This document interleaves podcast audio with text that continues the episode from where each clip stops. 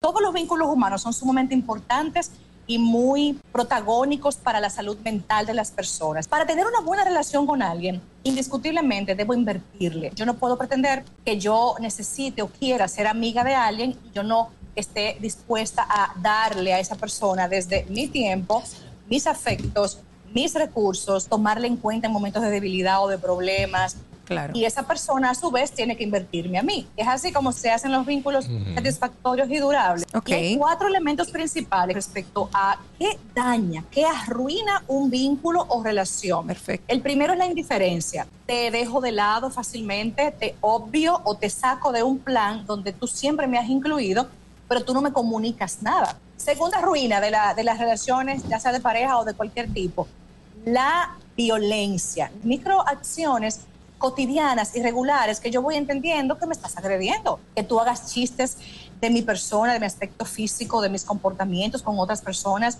Tercer punto que tengo que mencionarles, la negligencia.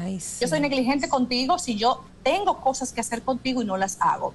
Si yo tengo mi pareja y yo dejo de darle el afecto, tener la intimidad sexual que se supone debemos tener, dejo de llamar y coordinar como se supone también suele, debe suceder. Porque la otra parte, que recibe de mí? Un maltrato. Claro. El gusto, el gusto de las 12.